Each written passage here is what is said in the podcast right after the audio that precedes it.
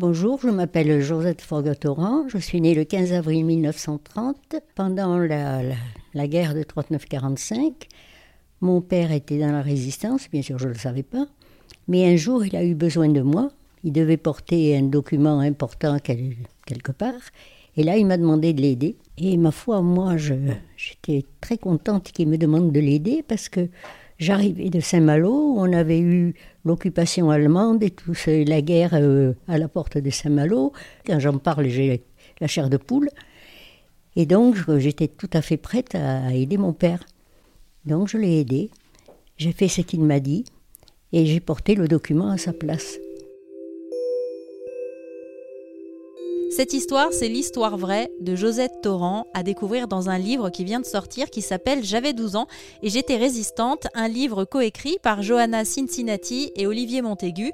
Olivier Montaigu, vous entendez régulièrement sa voix sur RZN Radio puisqu'il est le rédacteur en chef adjoint de la rédaction RZN et l'histoire de ce livre, c'est avant tout celle d'une rencontre dont il nous parle aujourd'hui tous les deux pour RZN Radio.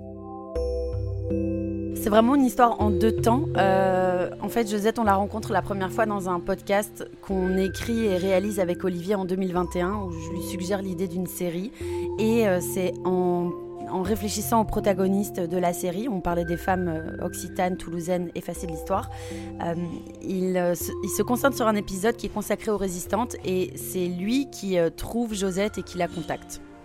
Alors comment tu trouves Josette? Alors en fait on devait chercher des, femmes euh, dans la région toulousaine mais aussi ailleurs et donc tout bêtement sur Google je tape euh, résistante Nîmes, résistante Perpignan et je finis par tomber sur un petit article du journal euh, L'Indépendant, le journal perpignanais. qui parle de Josette, qui serait la plus jeune résistante de France. Et je vois qu'elle a plus de 90 ans, elle est toujours là. Et donc je finis par contacter une association pour laquelle elle travaille et euh, j'envoie une demande d'interview. Et je reçois une réponse qui me dit euh, Merci, mais Josette, Josette ne souhaite pas donner suite à votre demande. Et donc là, en fait, ça m'a un peu piqué dans mon ego euh, de, journaliste, et du coup, j'ai répondu très bien. Je pensais que le devoir de mémoire était important pour Josette, mais tant pis, dites-moi si elle change d'avis. Et je pense que elle aussi, ça l'a piqué. Et deux jours plus tard, mon téléphone sonne, et là, au bout du fil, bonjour, je suis Josette Torrent, et je suis d'accord pour l'interview de ce coup de téléphone. Quelques mois, quelques années après, on en est là avec ce livre qui vient de sortir. Alors, comment ça se passe ensuite, les premiers moments, les premières rencontres? Les premières rencontres, euh, on y va tout doux parce que de toute façon, euh, Josette nous avait déjà raconté des passages ultra importants de sa vie et clés pour le podcast, mais euh, il s'agissait vraiment d'étendre cette matière première pour en faire quelque chose de très précis avec des scènes qui puissent être racontées sur des pages et des pages et pas résumées sur cinq minutes à l'audio. Donc, on a vraiment travaillé avec Josette sa mémoire pendant des heures et des heures d'interview. Je crois qu'on l'a interviewé pendant euh, un an, euh, toutes les deux semaines. À chaque fois, 3-4 heures, on lui parlait une après-midi. Et on lui fait travailler vraiment les détails et on construit avec elle une narration de chaque scène et de chaque moment clé.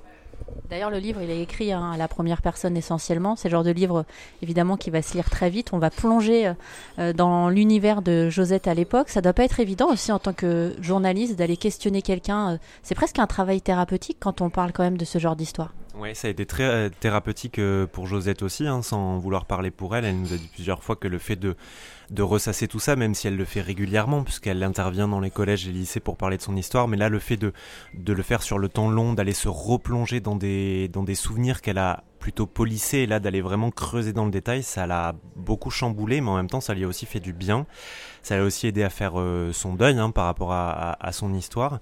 Et, euh, et donc ouais, c'était ça, c'était d'aller creuser dans, dans, le moindre détail sur euh, la couleur d'une robe, l'ambiance dans une rue, l'odeur dans un café, pour essayer d'être le plus concret possible par rapport à ce qu'on racontait.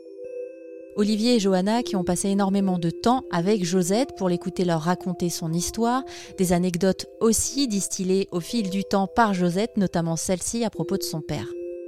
Il a trafiqué mon, mon atlas de géographie pour faire une cache.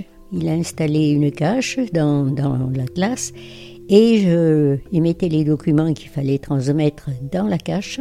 Je n'ai jamais vu où était cette cache, d'ailleurs je ne devais pas le regarder, je n'ai jamais regardé, mais je partais avec ça dans euh, un jardin qui était derrière le, le collège. Je m'asseyais sur un banc, quelqu'un venait, Je sais maintenant que cette personne arrivait d'un train qui venait ou de Montpellier ou de Toulouse. Donc j'étais assise, moi, avec mes livres et mes cahiers à côté de moi. Il se mettait, cette personne se mettait de l'autre côté. Et à un moment, quand il voyait que, personne ne passait ou quoi que ce soit, il échangeait son atlas, un, atlas contre le mien. Mais c'était exactement le même atlas. Donc il emportait un document, des documents où, c'était des renseignements pour les Anglais, combien il y avait de, trains qui passaient, combien il y avait de bateaux, enfin tout un truc comme ça.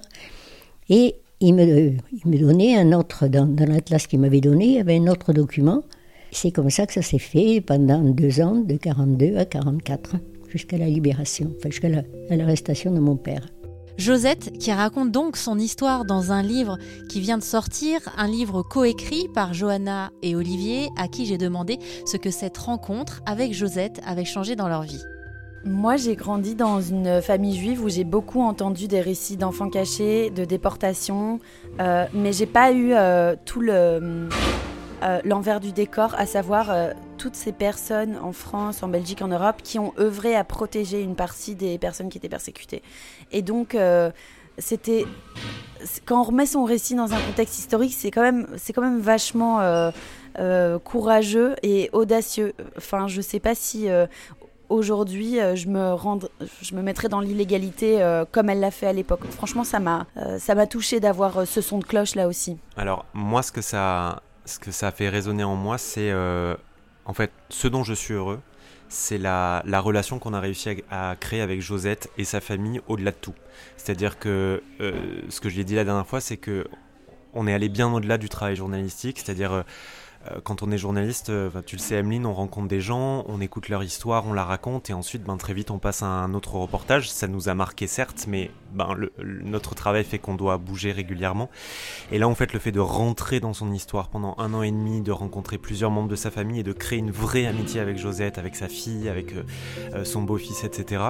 Ben ça, ça nous ça, moi, ça me touche de faire partie de cette famille-là maintenant. Et euh, Josette, plusieurs fois, nous a dit maintenant, vous faites presque partie de la famille. Et c'est hyper touchant de se dire que, bah, même une fois le livre terminé, on va aller euh, sans doute cet été chez elle euh, faire un barbecue, rencontrer tous ses petits-enfants. Et, et, ça, j'ai trop hâte. C'est super de me dire que dans ma vie, j'aurais pu écrire un livre avec Johanna, c'est déjà énorme. Mais aussi d'avoir pu rencontrer cette grande dame-là. L'histoire de Josette que vous pouvez découvrir à travers ce livre qui vient de sortir et qui s'appelle J'avais 12 ans et j'étais résistante, sorti aux éditions HarperCollins.